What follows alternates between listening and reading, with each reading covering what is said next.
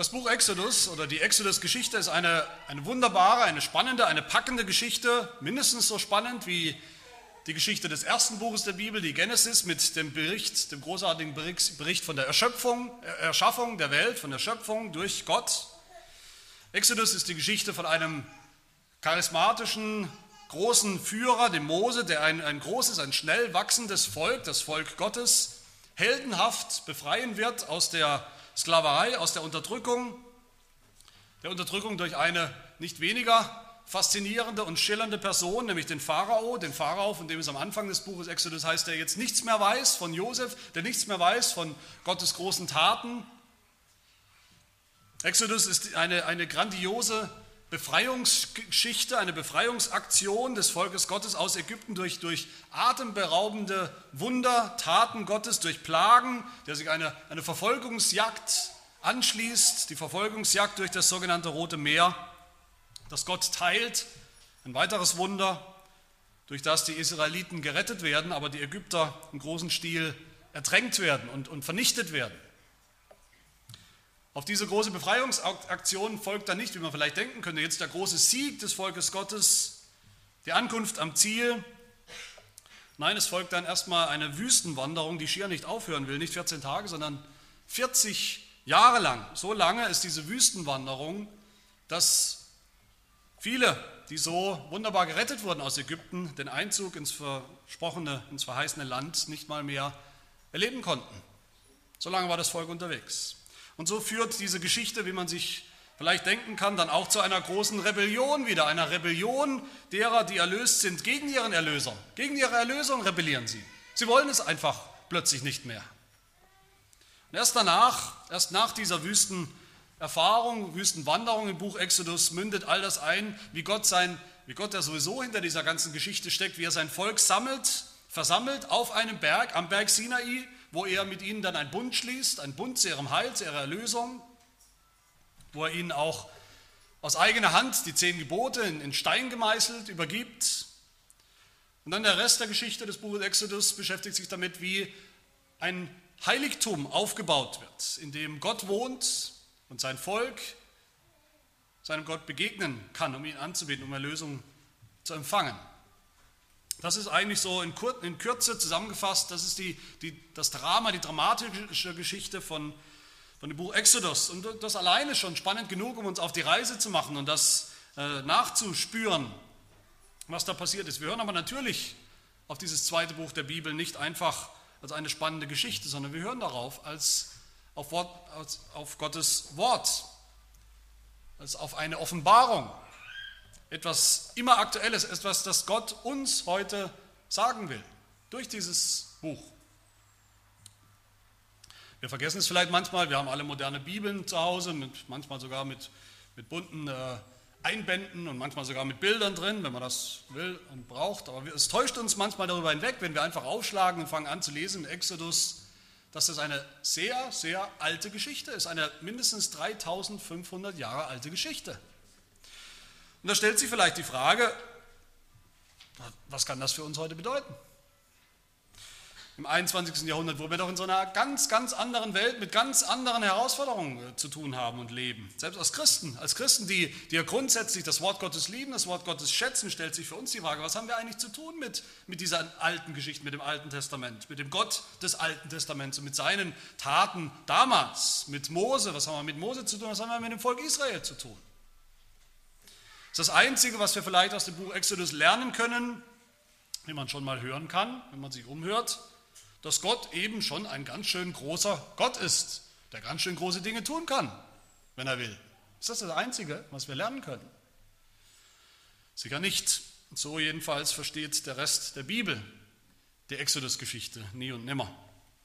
Schon im Alten Testament wird ständig, könnte ein bisschen übertrieben, aber nur leicht übertrieben sagen, auf fast jeder Seite des Alten Testaments immer wieder auf den Exodus zurückgegriffen, explizit oder nicht so ausdrücklich. Der Exodus ist überhaupt der Inbegriff dessen, was ein Jude geglaubt hat, was ein Jude glaubt. Für die Israeliten war die, die Nacherzählung des Exodus, das war das, das allerwichtigste Glaubensbekenntnis. Der Alttestamentler Martin Noth, der nennt den Exodus, die Exodus-Geschichte, das Urbekenntnis der Hebräer überhaupt. Das Urbekenntnis war der Exodus. Die Formulierung in der Bibel aus Ägypten, ein anderer Name für den Exodus, finden wir allein im Alten Testament über 114 Mal außerhalb des Buches Exodus. Der reformierte Theologe Gerhardus Voß, er schreibt, der Exodus aus Ägypten ist die alttestamentliche Offenbarung, die ganze. Der Exodus ist das. Das ist die Geschichte des Alten Testaments, schlechthin. Und so ist auch, wenn wir die Bibel insgesamt nehmen als Ganzes, dann sehen wir schnell, dass die Exodus-Geschichte ohne, der Exodus ohne jeden Zweifel das wichtigste heilsgeschichtliche Ereignis überhaupt ist. Mit Ausnahme vielleicht der Kreuzigung, aber wie wir sehen werden, selbst die Kreuzigung wird erzählt, im Neuen Testament berichtet, als eine Art Exodus, neuer Exodus. Die Exodus-Geschichte steht hinter dem, wie manche der Evangelien erzählt und organisiert sind. Sie, steht, sie wird immer, immer wieder in der Apostelgeschichte herangezogen. Exodus-Sprache ist ganz zentral im Römerbrief und im Galaterbrief des Apostels Paulus, wie wir gerade noch gesehen haben in der Reihe über den Galaterbrief. Der Theologe N.T. Wright, Neutestamentler, der sagt einmal, hat, hat geschrieben, egal was Paulus schreibt, er ist gedanklich nie weit weg vom Thema des neuen Exodus durch Jesus Christus. In den Petrusbriefen finden wir jede Menge Anklänge an die Exodus-Geschichte, besonders, wer die Petrusbriefe kennt, in der, wie das Leben der Christen beschrieben wird da, als was, als Leben von Fremdlingen, von Pilgern, die unterwegs sind in einer Wüste, die unterwegs sind hin zum Heiligtum Gottes. Auch beim Petrusbrief im Zusammenhang mit der Taufe, mit dem Abendmahl, als, als Wegzehrung für Pilger, die unterwegs sind in der Wüste. Auch die Offenbarung, wir haben es schon gehört, eingangs des Gottesdienstes, die Offenbarung in, gebraucht immer wieder Bilder des Exodus in ihrer, in ihrer Bildersprache, in ihrer prophetischen. Das Bild vom geteilten Meer, vom gestillten Meer in der Offenbarung, besonders aber auch die Anklänge natürlich an die Plagen, die Plagen des Exodus, die göttlichen Gerichte am Ende der Zeit. Überall ist der Exodus. Und weil das so wichtig ist, wie wir das Buch Exodus verstehen, und weil es gleichzeitig so oft missverstanden wird, dieses Buch, weil das Buch Exodus, obwohl es ja so spannend ist eigentlich, obwohl es so dramatisch ist, regelmäßig links liegen gelassen wird. Ich weiß nicht, wer von euch schon mal eine Predigtreihe gehört hat oder einige, einige Predigten überhaupt gehört hat über das Buch Exodus. Wer überhaupt mal Predigten über das Buch Exodus gehört hat, die uns irgendwas zu sagen haben für unser christliches Leben heute. Wie das aussehen sollte nach dem Buch Exodus. Und deshalb beginnen wir heute, wie gesagt, noch nicht mit dem Text des Buches Exodus an sich, mit den ersten Versen, sondern nehmen dieses, diesen neutestamentlichen Text des Apostels Paulus, 1. Korinther 10, den wir gehört haben, als Ausgangspunkt. Da spricht Paulus vom christlichen Leben. Schon im Ende von Kapitel 9 spricht er davon, wie, wie notwendig, wie nötig es ist, dass wir am Evangelium festhalten bis zum Ende, egal was kommt. Und es werden, werden schwierige Zeiten kommen. Und es wird immer schwieriger. Und Paulus sagt auch, das christliche Leben, das ist ein Ausdauerlauf, das ist kein kurzer Spurt, einmal glauben, sondern es ist ein Dabeibleiben, man muss dabei bleiben bis zum Schluss auch wenn es hart auf hart kommt. Und deshalb ermahnt Paulus dort Christen, so zu trainieren, so zu laufen, dass sie ankommen am, am, am Ende, am Ziel. 1. Korinther 9, 24. Wisst ihr nicht, dass die, welche in der Rennbahn laufen, zwar alle laufen, aber nur einer den Preis erlangt? Lauft so, dass ihr ihn erlangt, dass ihr ankommt. Und dann, um die Christen damals und heute, uns zu ermutigen, das auch zu tun, dabei zu bleiben beim Glauben, bringt ja vielleicht etwas überraschend. Die Exodus-Geschichte. Und dabei tut er etwas ganz Wichtiges und Wertvolles für uns. Heute Paulus, ein Apostel Jesu Christi, unter Einwirkung, unter Inspiration des Heiligen Geistes, sagt er uns, wie wir die Exodus-Geschichte heute als Christen verstehen sollen, verstehen müssen. Das ist gar keine Option. Er sagt uns, wie diese Geschichte für uns zum Evangelium wird, zur Botschaft von unserer Erlösung. Liebe Gemeinde, ich hoffe, wir verstehen das alle richtig. Wenn wir es richtig verstehen, dann müssen wir begreifen, dass eigentlich nicht nur dieser Text aus dem ersten Konterbrief, Kapitel 10, sondern im Grunde das ganze Neue Testament so eine Art Fußnote ist zur Exodus-Geschichte. Es geht mir darum, zu Beginn dieser Predigtreihe, und es geht mir darum, es wird mir darum gehen, bis zum Schluss dieser Predigtreihe mit dem Apostel Paulus, dass wir begreifen, wie uns dieses Buch Exodus zum Evangelium wird, zum Evangelium nach Mose. Dass wir mit Paulus erkennen die Einheit des Evangeliums, wie wir es kennen aus dem Neuen Testament, und des Evangeliums, wie wir es hier finden, im zweiten Buch der Bibel. Und so schauen wir uns an, mit Hilfe des Apostels Paulus, wie gesagt, wie wir das tun können im Buch Exodus wie wir da nichts weniger bekommen als denselben Gott des Neuen Testamentes. Wie wir am Ende nichts weniger bekommen als dasselbe Evangelium und dasselbe christliche Leben. Und das sind meine drei Punkte. Der Gott des Exodus, das Evangelium des Exodus und das christliche Leben nach dem Exodus. Zum ersten also der Gott des Exodus. Was ist oder wer besser, wer ist der Gott des Exodus. Das ist schon allein deshalb eine spannende Frage, weil sogar die Gläubigen des Alten Testaments zur Zeit des Exodus sich das immer wieder selber gefragt haben.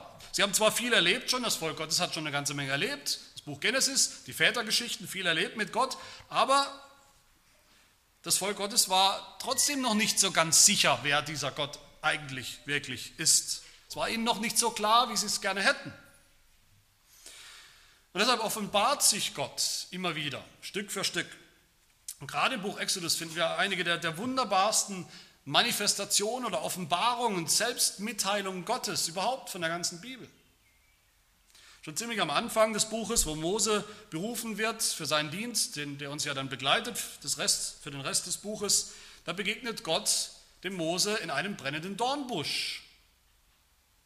Er manifestiert sich, er zeigt etwas über sich, wer er ist und wie er ist. Kann nicht unbedingt sagen, dass Mose danach schlauer ist, dass er wirklich kapiert hat, was da passiert ist. Und deshalb offenbart Gott sich ihm, er teilt sich ihm mit, wer er ist. Gott spricht zu Mose, Kapitel 3, Exodus, Kapitel 3, Vers 6, spricht Gott, ich bin der Gott deines Vaters, der Gott Abrahams, der Gott Isaaks und der Gott Jakobs. Damit kann Mose was anfangen, den kennt er, der ist bekannt. Trotz all dem, was neu ist, und in Exodus wird viel Neues kommen, obwohl Gott sich neu und weiter offenbart, allein schon der brennende Dornbusch, das war was ganz Neues, trotzdem ist der Gott, mit dem Moses zu tun hat, niemand anders als der Gott der Väter, Abrahams, Isaaks und Jakobs, der bekannte Gott. Aber Gott offenbart sich noch ein zweites Mal ganz wichtig und zentral dem Mose, den er beruft, um das Volk Gottes ja aus Ägypten herauszuführen, im Exodus ein paar Verse später nur, Kapitel 3. Da fragt Mose nämlich ausdrücklich, Kapitel 3, 13, fragt er Gott, siehe, wenn ich zu den Kindern Israel komme und zu ihnen sage, der Gott eurer Väter hat mich zu euch gesandt und sie mich fragen werden, was ist sein Name? Was soll ich ihnen sagen? Und Gott antwortete dem Mose, er offenbart sich wieder und er sagt, ich bin, der ich bin. Und er sprach, so sollst du zu den Kindern Israels sagen, ich bin, der hat mich zu euch gesandt. Gott ist der Ich bin, der, der ewig ist, der ewig derselbe war und ist und bleibt, der immer da ist, der immer derselbe ist, der durch nichts und niemand irgendwann angefangen hat, durch nichts und niemand, auch nicht sich selbst, verändert hat, der in sich selbst schon immer ist, wer er ist. Kennen wir diesen Gott? Ist Gott nicht in Wirklichkeit ganz anders geworden? In Jesus Christus? Ist er nicht ganz anders geworden im Neuen Testament? Ist das nicht ein ganz anderer Gott? Wie wir manchmal hören, vielleicht manchmal auch glauben. Nein, auch heute ist Gott derselbe. Gott wandelt sich nicht, auch nicht, als Jesus Christus kam, der Messias. Über ihn heißt es ja schon im Alten Testament, Micha aus Bethlehem wird er kommen, Micha 5, der Herrscher über Israel werden soll, der nicht, wenn er kommt, nicht ein ganz anderer Gott ist, sondern wie heißt es hier, dessen Hervorgehen von Anfang, von den Tagen der Ewigkeit her gewesen ist. Der Messias, er ist schon immer da gewesen. Ein Vorgehen von Ewigkeit. Auch in Jesus Christus hat sich dieser Gott nicht verändert oder gewandelt. Jesus Christus ist das Ebenbild des ewigen, unsichtbaren Gottes. In ihm ist alles erschaffen worden, was im Himmel und auf Erden ist, Kolosser 1. Schon immer ist er das. Der Hebräerbrief sagt, Jesus Christus ist derselbe gestern, heute und in Ewigkeit. Auch vor 3500 Jahren ist er derselbe. So wie Gott sich hier vorstellt, wie er sich vorstellt als der Gott der Väter, der sich nicht wandelt, nicht verwandelt hat seit dem Buch Genesis, genauso stellt sich im Neuen Testament Jesus Christus vor. Er ist derjenige, der sich nicht wandelt. Er ist der, der Abraham und Isaac und Jakob schon versprochen wurde. Er ist der Ich Bin. Jesus sagt in Johannes 8 die etwas geheimnisvollen, kryptischen Worte, Wahrlich, wahrlich, ich sage euch, ehe Abraham war, bin ich. Bin ich, das, das bedeutet nichts weniger, als dass Jesus sich selbst bezeichnet als den Ich bin. Als den Gott des Mose.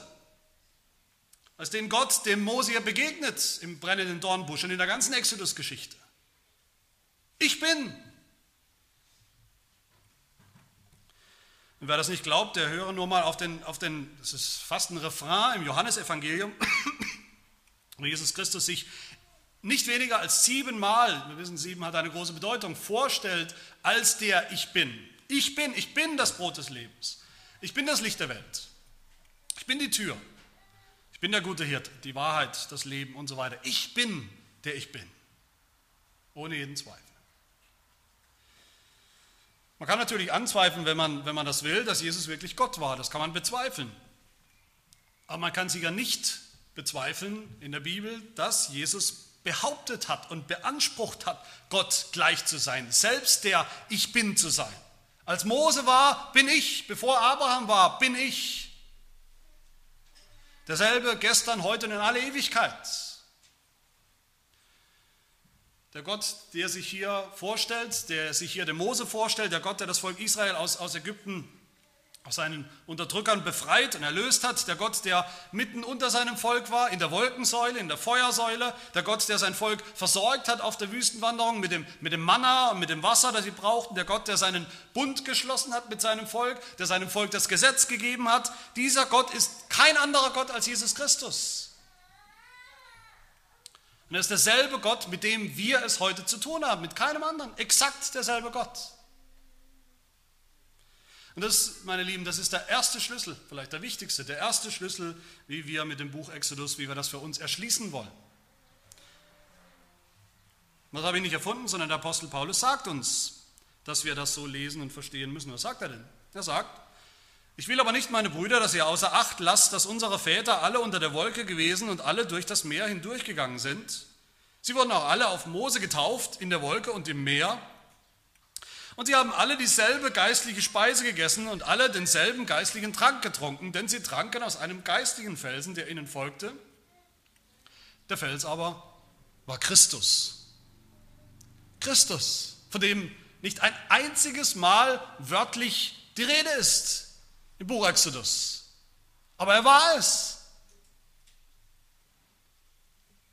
Die Gläubigen, das Volk Gottes im Exodus wurde angeführt und begleitet von Jesus Christus.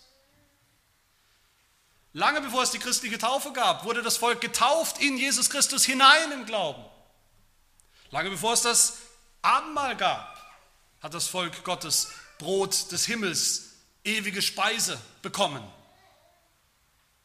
In all dem haben sie an Jesus Christus geglaubt und haben ihn auch bekommen im Glauben, die, die geglaubt haben. Und die anderen, die nicht geglaubt haben, die vielen Israeliten, die nicht geglaubt haben, was war mit denen?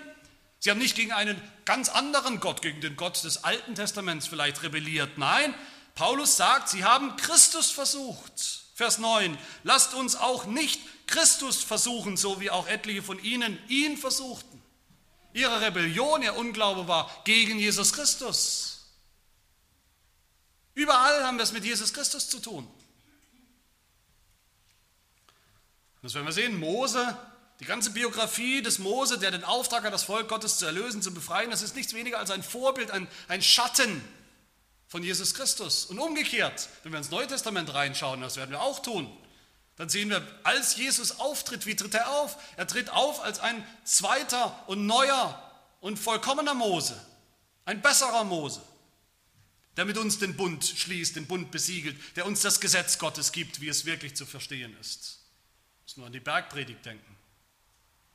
Der Gott des Exodus ist unser Gott, ist unser Herr Jesus Christus kein anderer.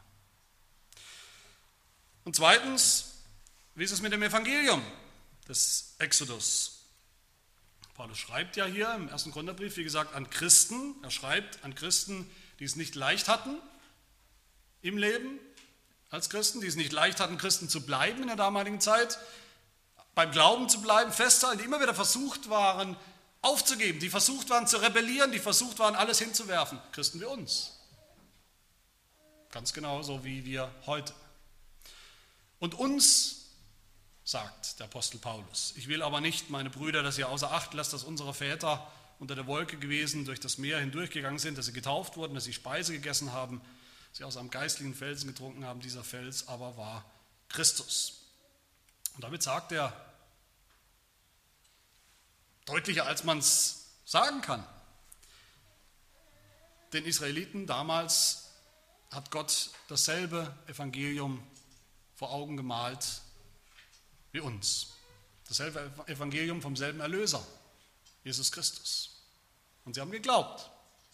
Nicht alle haben geglaubt, aber die geglaubt haben, haben an dasselbe Evangelium geglaubt. Als sie aus Ägypten herausgeführt wurden, haben sie geglaubt, dass Gott sie erlöst hat. Ja, erlöst hat von ihrer Knechtschaft, von dem, von dem greifbaren, von der Knechtschaft in Ägypten, also geografisch greifbar gab es das. Aber sie haben auch geglaubt, dass sie befreit wurden von der Knechtschaft der Sünde. Sie haben geglaubt, sie wurden befreit von ihrem Unterdrücker, dem, dem Pharao, dem, dem tatsächlichen leibhaftigen Pharao, aber auch, dass sie befreit wurden von dem satanischen Unterdrücker, dem satanischen Pharao. Als sie durchs Meer hindurchgezogen sind, haben sie geglaubt, dass sie jetzt aus Ägypten weg sind, dass sie trockenen Fußes durchgegangen sind. Sie haben aber auch geglaubt, wie Paulus uns sagt, dass sie hineingetauft wurden in Christus.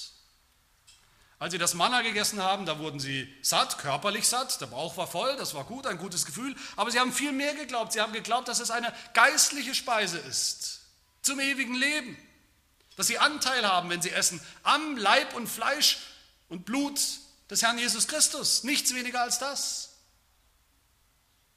Als sie aus dem Felsen getrunken haben, Wasser getrunken haben, haben sie geglaubt, dass das Wasser ist, das satt macht, Wasser, das sie sauber macht, das sie reinwäscht. Aber sie haben auch geglaubt, dass es geistliches Wasser ist, das sie reinwäscht von ihren Sünden. Nichts weniger als das haben sie geglaubt. Exodus ist nichts wahr und ist nichts weniger als das Evangelium für die Israeliten und das Evangelium für Christen, für uns heute. Das eine wahre und selbe Evangelium. Sagt das nicht Paulus? Ganz deutlich. Vers 6. Für uns. Diese Dinge, all diese Dinge, die ganze Exodus-Geschichte sagt, es sind zum Vorbild für uns geschehen, damit wir nicht nach dem Bösen begierig werden, so wie jene. All diese Dinge, die jenen widerfuhren, sind Vorbilder. Sie wurden zur Warnung für uns aufgeschrieben, auf die das Ende der Weltzeiten gekommen ist.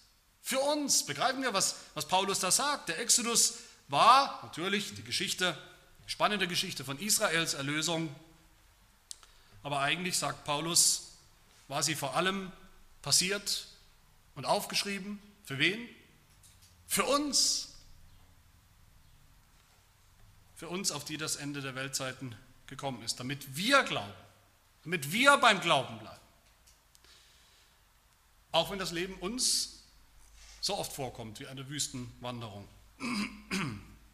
Paulus sagt in Vers 13, es hat euch bisher nur menschliche Versuchungen betroffen in unserem geistlichen Leben. Gott aber ist treu. Er wird nicht zulassen, dass ihr über euer Vermögen versucht werdet, sondern er wird zugleich mit der Versuchung auch den Ausgang, den Exodus schaffen, sodass ihr sie ertragen könnt, dass ihr all das ertragen könnt, dass ihr das ganze christliche Leben bis zum Ende ertragen könnt.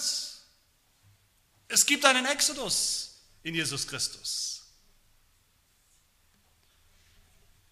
Geschichte vom Exodus ist, die, ist das Evangelium vom Auszug aus der Knechtschaft, vom Durchzug durch die Wüste und vom Einzug ins, ins verheißene Land. Auszug, Durchzug und Einzug. Aber doch sehen wir, dass das Volk Israel immer wieder glänzt durch Unglauben, durch Ungehorsam gegenüber Gottes Gesetz, das Gott ihm gegeben hat. Das Volk Israel bricht immer wieder den Bund. Während Israel als erstgeborener Sohn Gottes, so nennt Gott sein Volk Israel, Exodus 4, 22, während Israel als erstgeborener Sohn Gottes immer wieder scheitert, was eigentlich keine gute Nachricht ist, kein Evangelium, sehen wir überall im Buch Exodus hindurchblitzen, zwischen den Zeilen hindurch, strahlen hindurchblitzen, den einen wahren, gehorsamen Israeliten, den wahren, erstgeborenen Sohn Gottes, der kommen wird, Jesus Christus, der kommen wird, der das Gesetz halten wird, der den Bund nicht brechen wird, der den Bund erfüllen wird, der dem Volk Gottes so endlich den Eintritt in das wahre, verheißene und gelobte Land eröffnen wird, Trotz alles ihres Ungehorsams, trotz aller Rebellion, trotz aller Sünde, bis heute. Jesus Christus ist nicht nur der Erlöser des Volkes Gottes, er ist auch der wahre Israelit. Und auch das ist Evangelium für uns.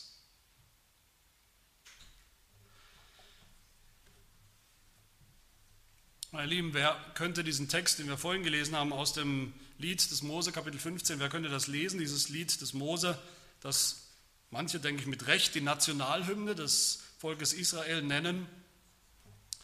Wer könnte diesen Text lesen und nicht selber als Christ froh darüber werden? Welcher Christ könnte diese Worte lesen und nicht begreifen, dass es sich darin, darin ums Evangelium handelt? Das Evangelium, das uns rettet, das uns gerettet hat. Ich will dem Herrn singen, denn hoch und erhaben ist er. Ross und Reiter hat er ins Meer gestürzt. Der Herr ist meine Stärke und mein Lobgesang. Und er wurde mir zum Heil. Das ist mein starker Gott. Ich will ihn preisen. Er ist der Gott meines Vaters. Ich will ihn erheben. Der Herr ist ein Kriegsmann. Herr ist sein Name. Wer ist dir gleich unter den Göttern, o Herr? Wer ist dir gleich herrlich in Heiligkeit, furchtgebietend in Ruhmestaten, wundervoll bringend? Du strecktest die Rechte aus, da verschlang sie die Erde in den Plagen. Du leitest in deiner Gnade das Volk, das du erlöst hast. Durch deine Kraft bringst du sie zu der Wohnung deines Heiligtums. Du wirst sie hineinbringen, sie einpflanzen auf dem Berg deines Erbteils, an dem Ort, den du, Herr, zu deiner Wohnung gemacht hast, zu deinem Heiligtum, o Herr, das deine Hände bereitet haben. Der Herr herrscht als König für immer und ewig.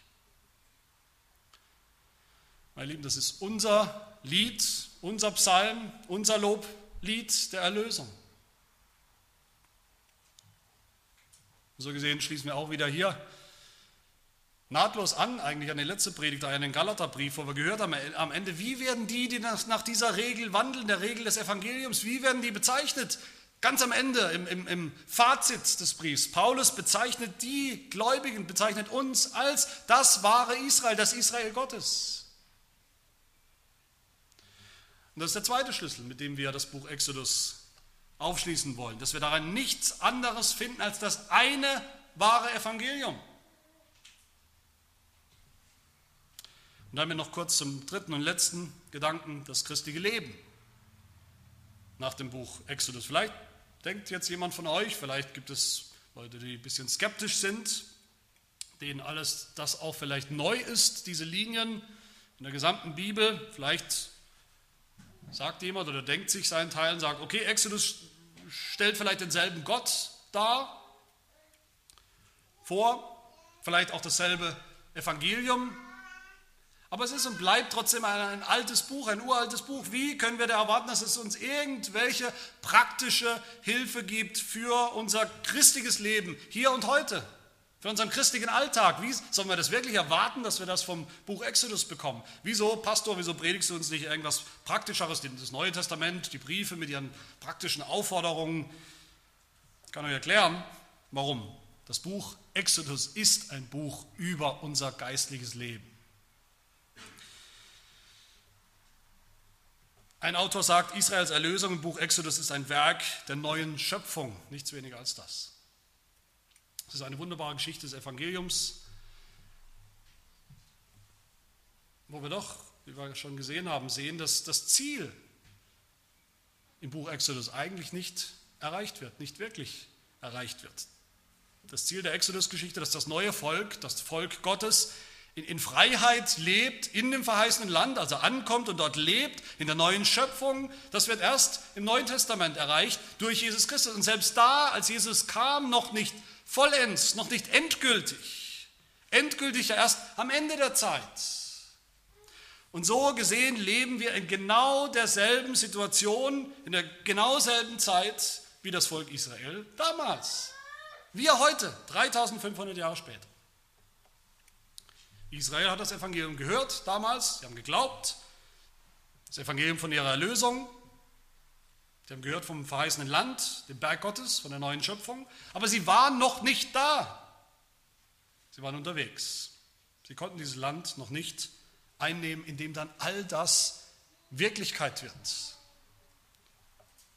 Und wir, wir haben auch das Evangelium gehört, hoffentlich, hoffentlich geglaubt, hoffentlich glauben wir es noch. Das Evangelium von unserer Befreiung aus der Knechtschaft unter die Sünde, unter den Teufel, unter das Fleisch. Auch wir haben die wunderbare Verheißung des Landes, des Himmelreichs, des Reiches Gottes, aber auch wir sind noch lange nicht da. Wir sind noch nicht da. Auch uns, wie die Israeliten damals, trennt eine mehr oder weniger lange Wüstenwanderung von diesem Ziel, vom höchsten Ziel unseres Glaubens.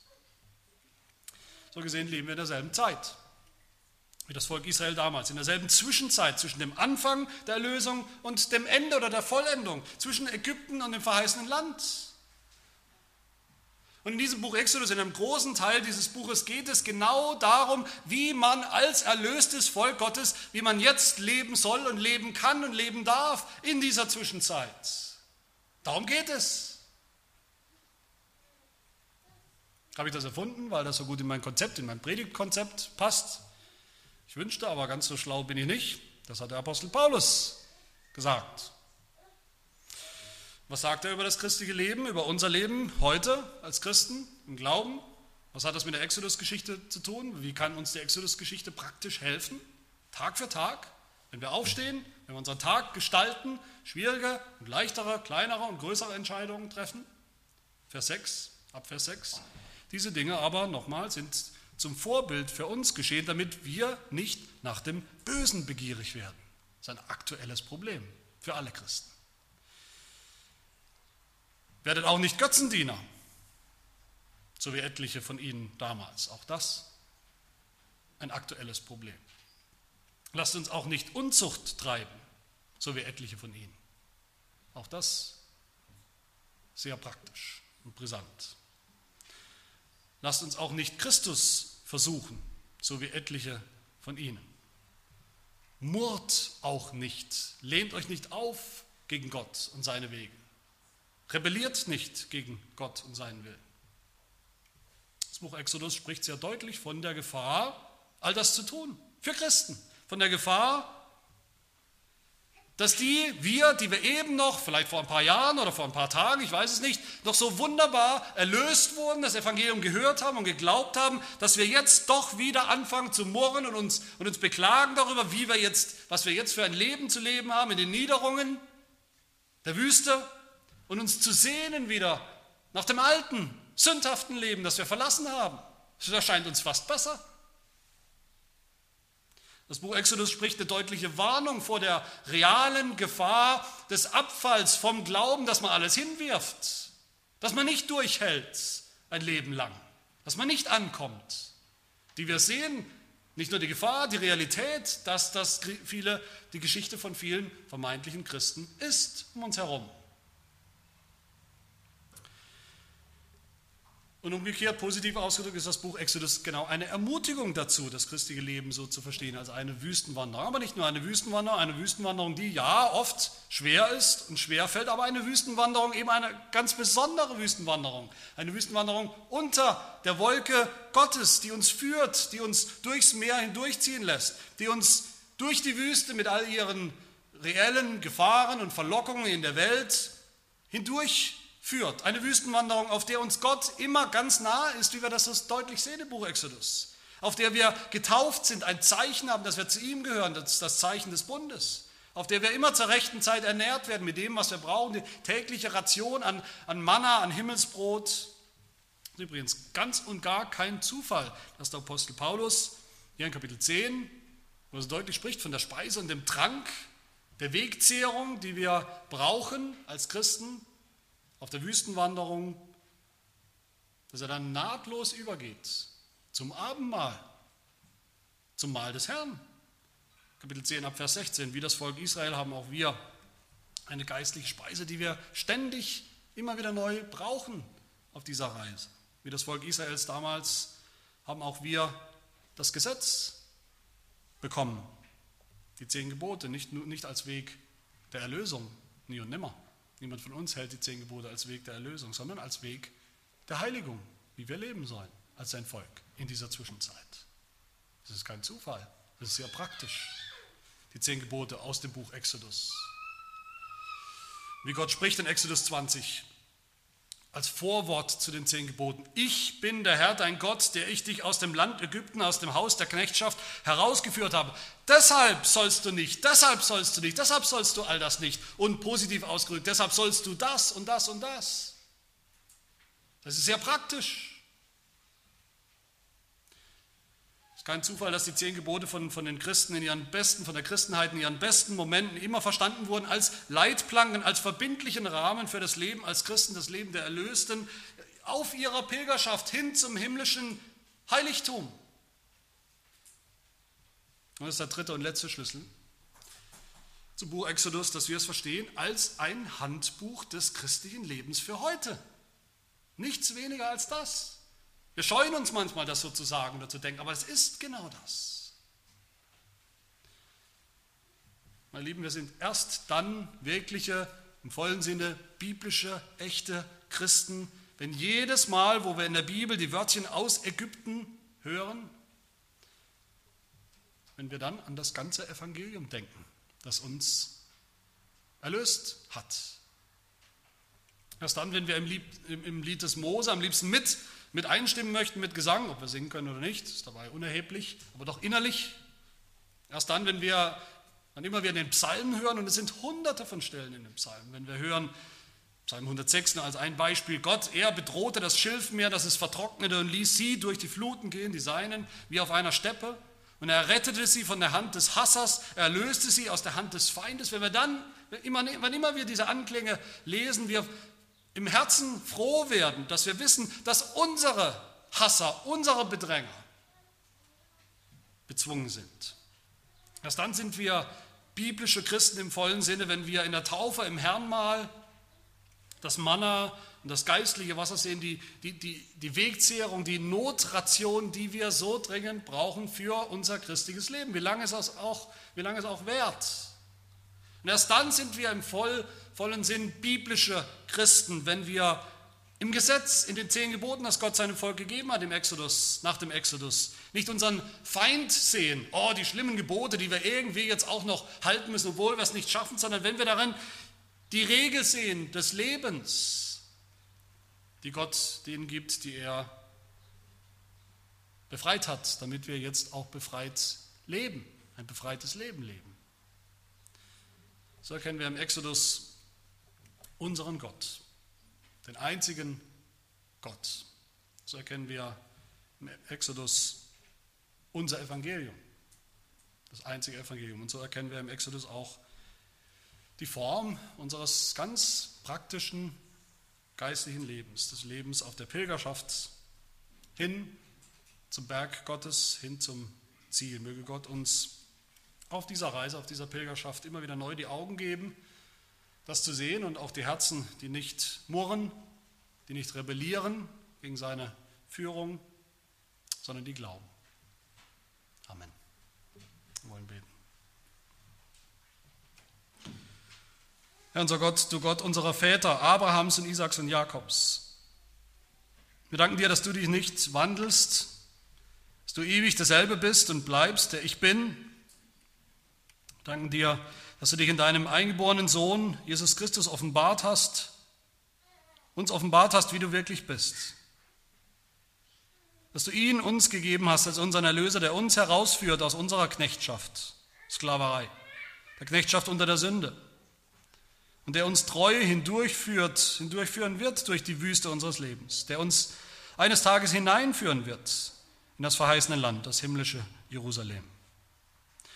Und wir bitten dich in der Zwischenzeit, mehre, stärke unseren Glauben, sodass wir, wie es der Apostel Paulus sagt, dass wir die ganze Exodus-Geschichte als Vorbild nehmen für uns und verstehen für uns, sodass wir nicht auf der Strecke bleiben, sondern den Lauf beenden, am Ziel ankommen, das du uns verheißen hast, zusammen mit allen Heiligen und Gläubigen. Das bitten wir in Jesu Namen. Amen.